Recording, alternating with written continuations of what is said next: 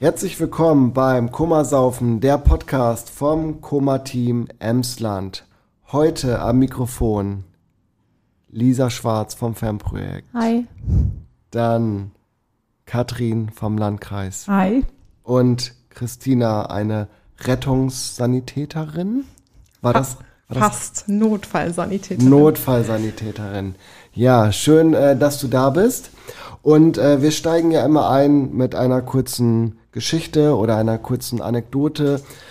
Äh, heute ist uns nicht so was richtig Anekdotisches eingefallen, aber Lisa hatte so ein bisschen was erzählt, was zu dem Thema heute passt. Vielleicht magst du damit mal starten, Lisa. Zum Einstieg vielleicht, genau. Und dann kann man auch absehen, worauf wir heute thematisch abzielen. Und zwar geht es heute äh, um das Thema Betrunken mit dem Rettungswagen eingeliefert werden oder von der Party abgeholt werden. Also wie schrecklich die Vorstellung für mich damals war ähm, und dass ich das meinen Eltern niemals antun wollte. Das war äh, immer sehr, ja, sehr wichtig und auch Thema bei uns im Freundeskreis. Ähm, habe das zum Glück selber in meinem Freundeskreis auch nie erlebt, wenn wir mit Freunden gefeiert haben, so die ersten Feten, Partys veranstaltet haben. Wie war das bei euch?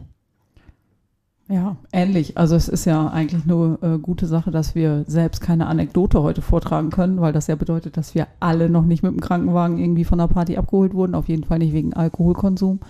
Also ähm, das wäre wirklich das Schlimmste gewesen. Total. So, so, betrunken sein, dass man irgendwie nichts mehr ahnt und dann mit dem Krankenwagen weg muss. Ja, aber wir haben ja heute äh, eine professionelle Fachkraft, die uns etwas dazu sagen kann, wie das so überhaupt abläuft, wenn man betrunken ist und dann doch der Krankenwagen kommen muss oder der Rettungswagen.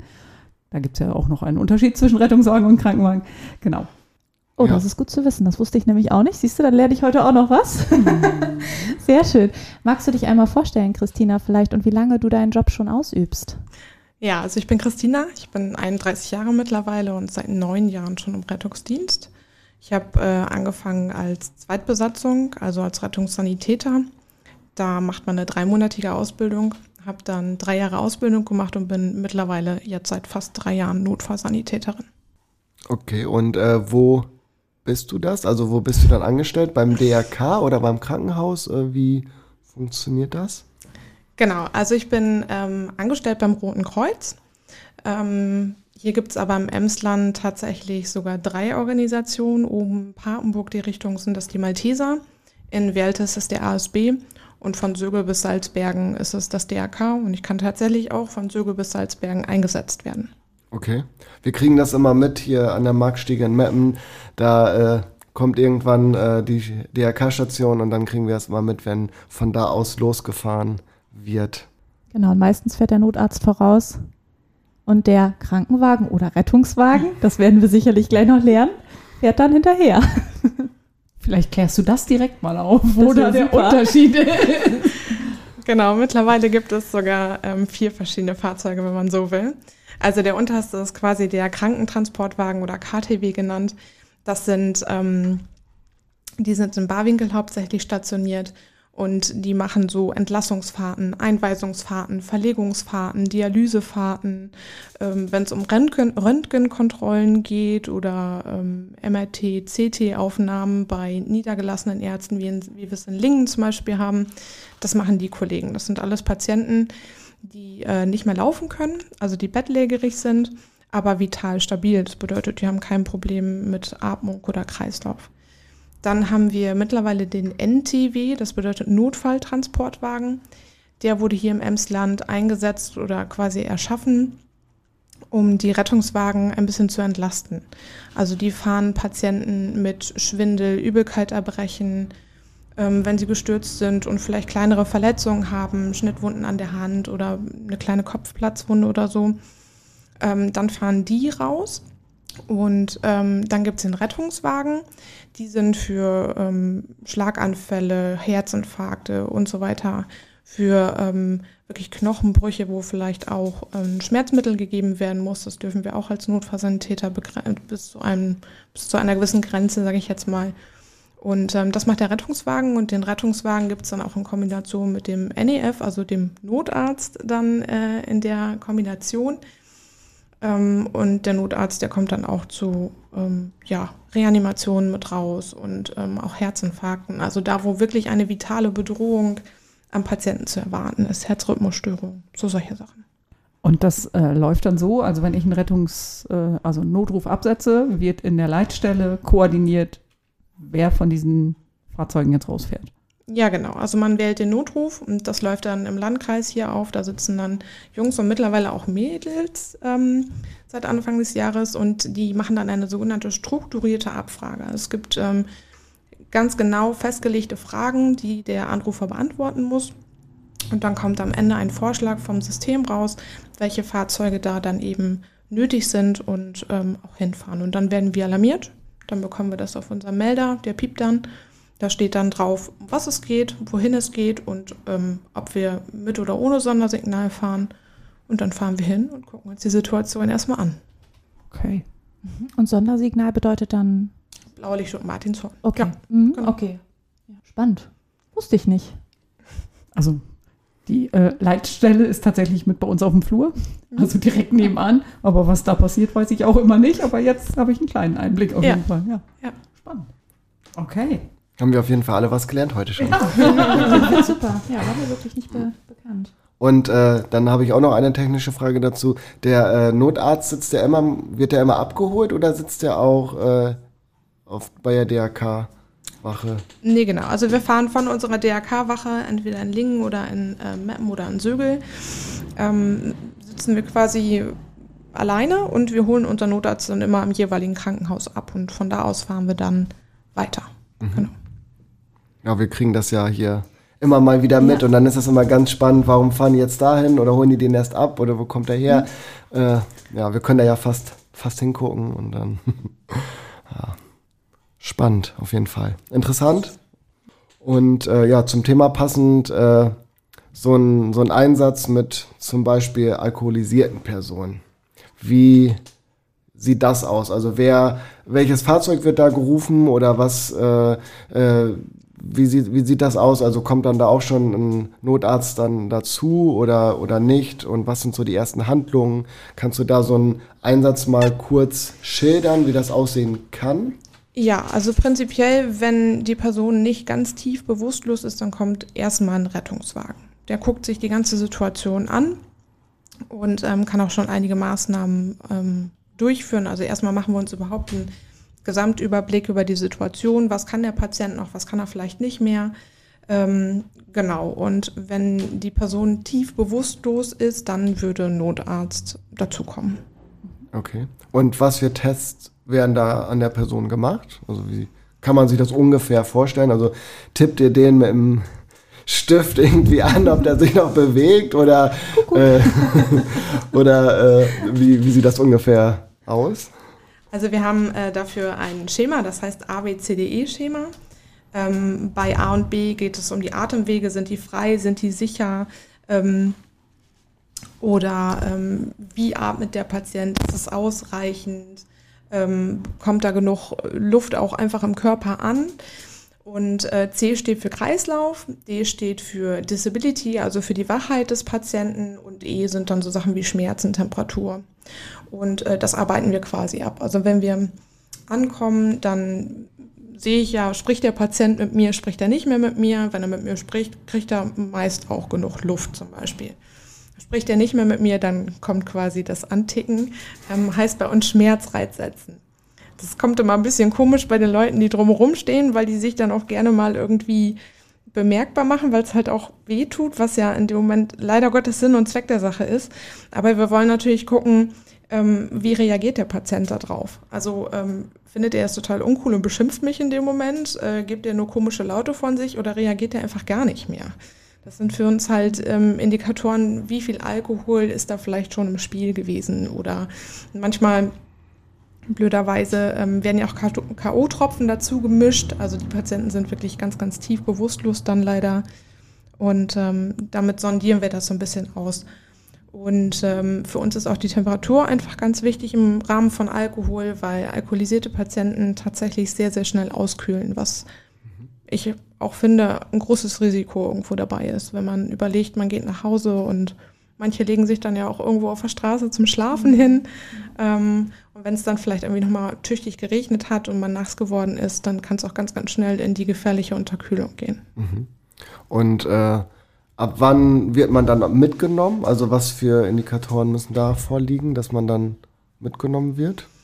Also wenn man natürlich Problem hat, dass man, wenn man sich übergibt, das eventuell in die Luftröhre kriegen könnte, weil man einfach schon wirklich so weit weg ist, dass man das gar nicht mehr wahrnimmt und ähm, gar nicht mehr irgendwie ähm, ja, selbst regulieren kann, irgendwie die Richtung, dann ist es auf jeden Fall sinnvoll, dass man mit ins Krankenhaus genommen wird, damit das da wirklich adäquat überwacht wird. Und das entscheidet ihr dann vor Ort? Genau, das dürfen wir entscheiden tatsächlich. Gibt es da Unterschiede zwischen Jugendlichen und Erwachsenen? Nein, ich würde sagen, es gibt keinen Unterschied. Also Luft muss rein und raus bei Jugendlichen und bei Erwachsenen eben auch. Okay. Und wenn ihr Jugendliche zum Beispiel mitnehmen müsst, Ja. ähm, weil es da so dramatisch ist, auch in der Versorgung oder auch im Zustand, dann werden im Krankenhaus oder ab dann die Eltern informiert oder irgendwie schon unterwegs, dass sie dazukommen und dann mitfahren dürfen. Also oftmals ist es mittlerweile in Form von den Handys ja möglich, irgendwie die Nummern rauszufinden. Oder ähm, Kumpels äh, von Patienten haben die Nummer von den Eltern oder irgendwie sowas oder kennen den PIN-Code, dass man dann irgendwie die Eltern auch erreichen kann oder können. Und wir versuchen natürlich, die Eltern so früh wie möglich irgendwie mit ins Boot zu kriegen. Beziehungsweise wir müssen sie auch informieren einfach. ne? Okay. Genau. Und wenn du jetzt mal so überlegst, ähm, also du bist ja jetzt schon lange dabei, ähm, wie oft ist das schon vorgekommen, dass ihr Jugendliche, junge Erwachsene, ich sag mal so bis 21, wegen Alkohol mitnehmen musstet und auch einweisen musstet im Prinzip? Also ich habe tatsächlich das Glück, dass das bei mir nicht so häufig äh, vorkommt, aber andere Kollegen hatten schon häufiger. Ich hatte bislang zwei oder drei, die wir wirklich mitnehmen mussten aufgrund von Alkohol, ähm, beziehungsweise eine davon hatte vermutlich K.O.-Tropfen mit reingemischt bekommen. Die war sogar notarztpflichtig, ja. Also die haben wir mit dem Notarzt dann ins Krankenhaus bringen müssen. Und ähm, da musste dann eine Blutuntersuchung gemacht werden, um zu gucken, sind da K.O.-Tropfen mit im Spiel oder nicht, weil das gilt als Körperverletzung. Ist das eine Körperverletzung, die man auch zur Anzeige bringen kann? Und. Sind das denn nach euren Erfahrungen meistens die Freunde, die dann den äh, Notarzt, Rettungswagen äh, rufen oder irgendwelche Passanten, die tatsächlich schon die Jugendlichen, jungen Erwachsenen finden? Ähm, oder doch eher die Freunde, die dann Panik bekommen in der Situation?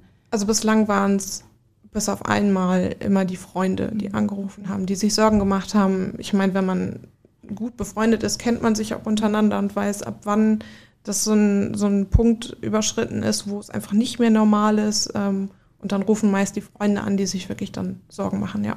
Okay. Und äh, wenn man dann mitgenommen wird, äh, was passiert dann? Also wie geht's dann weiter? Wo, wo wird man hingebracht? Und äh, weißt du, was dann danach passiert? Oder ist das für euch dann völlig aus dem Thema wahrscheinlich? Wahrscheinlich weißt du das. Also wir bringen die Patienten immer ins Krankenhaus ähm, und da passiert dann nicht mehr so viel. Also es wird halt darauf geachtet, dass äh, die Leute überwacht werden in den Vitalfunktionen, also dass sie ausreichend Luft bekommen, dass der Kreislauf stabil ist.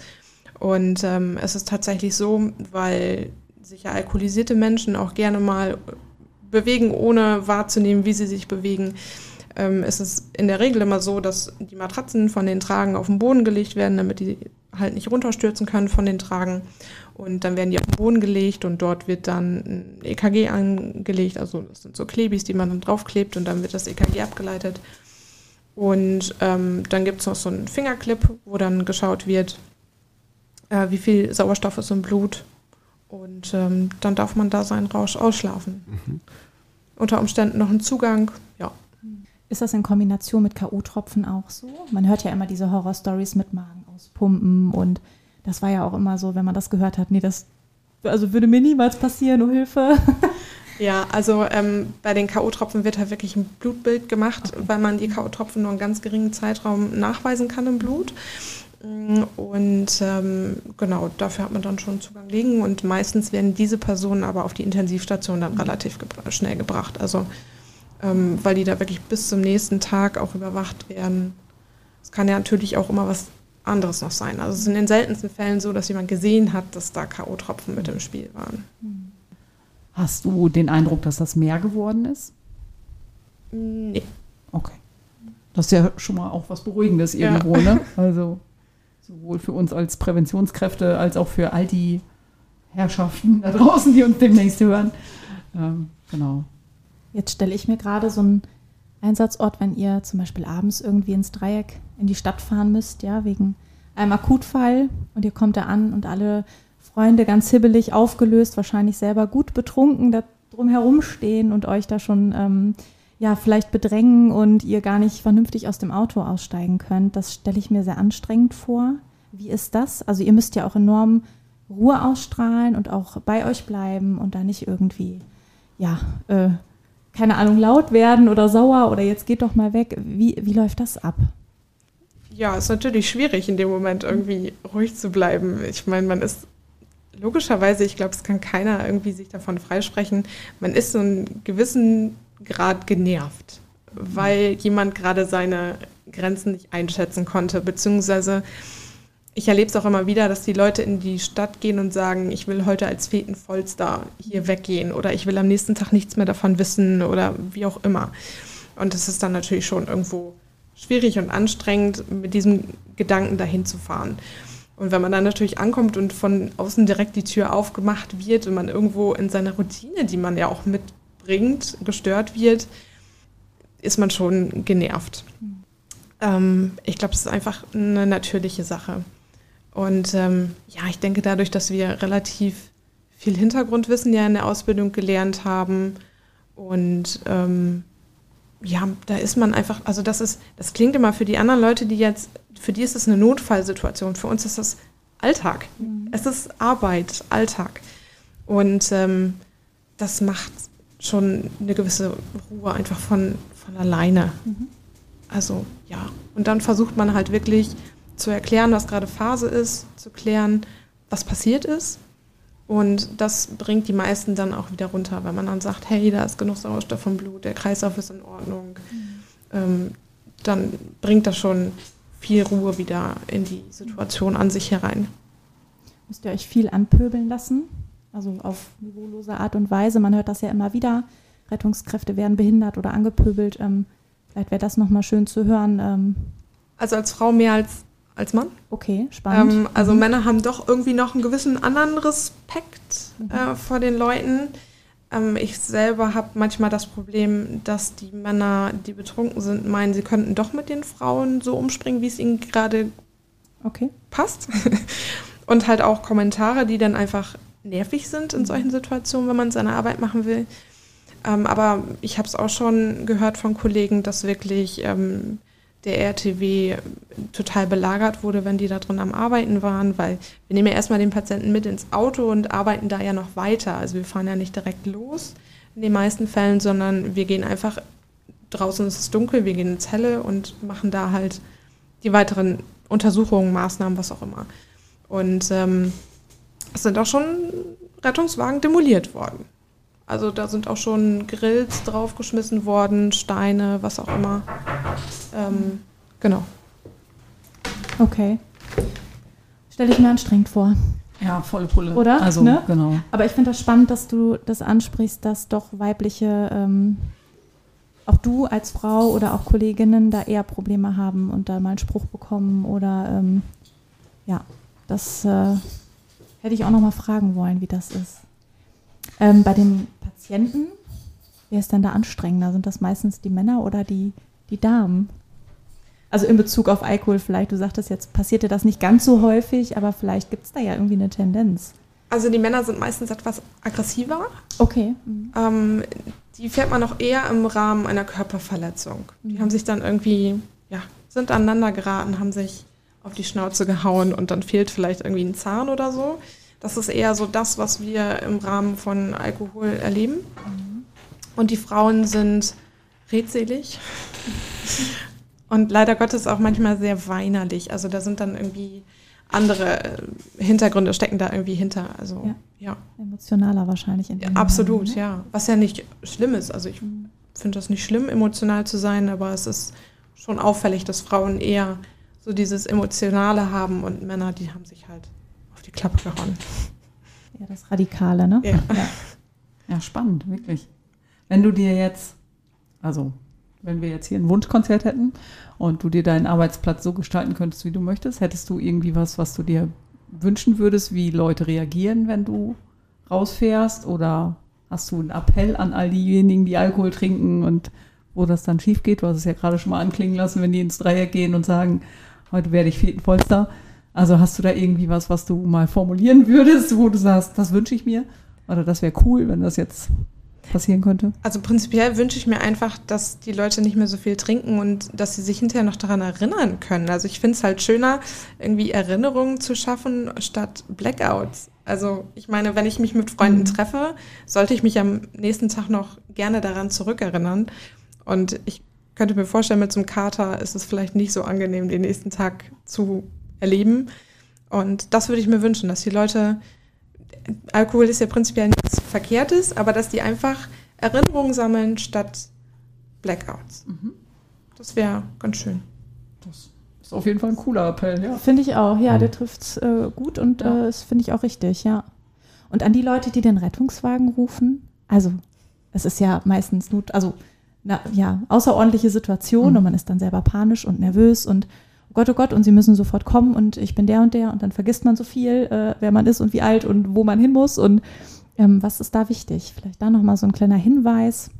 Vielleicht einfach mal zweimal tief durchatmen und Mhm. seine Gedanken sammeln. Ähm, ich kann verstehen, dass das für die meisten einfach eine besondere Situation ist und man ruft ja an, weil man einfach einen Notfall hat und weil man in einer gewissen Art Krisensituation gerade steckt und dass man da natürlich den Kopf nicht ganz klar hat, ist für jeden, denke ich, verständlich.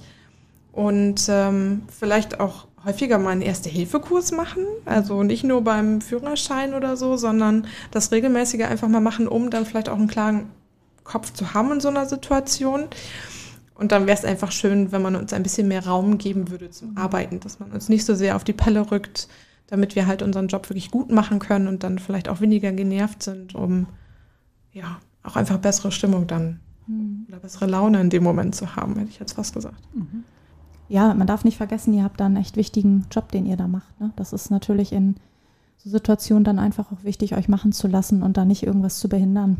Auf jeden Fall. Also wenn wir Fragen haben, stellen wir die auch einfach. Also man, man muss keine Angst haben, dass irgendwelche Informationen untergehen. Wenn wir Fragen haben, die wichtig für uns sind, dann stellen wir die auch. Mhm.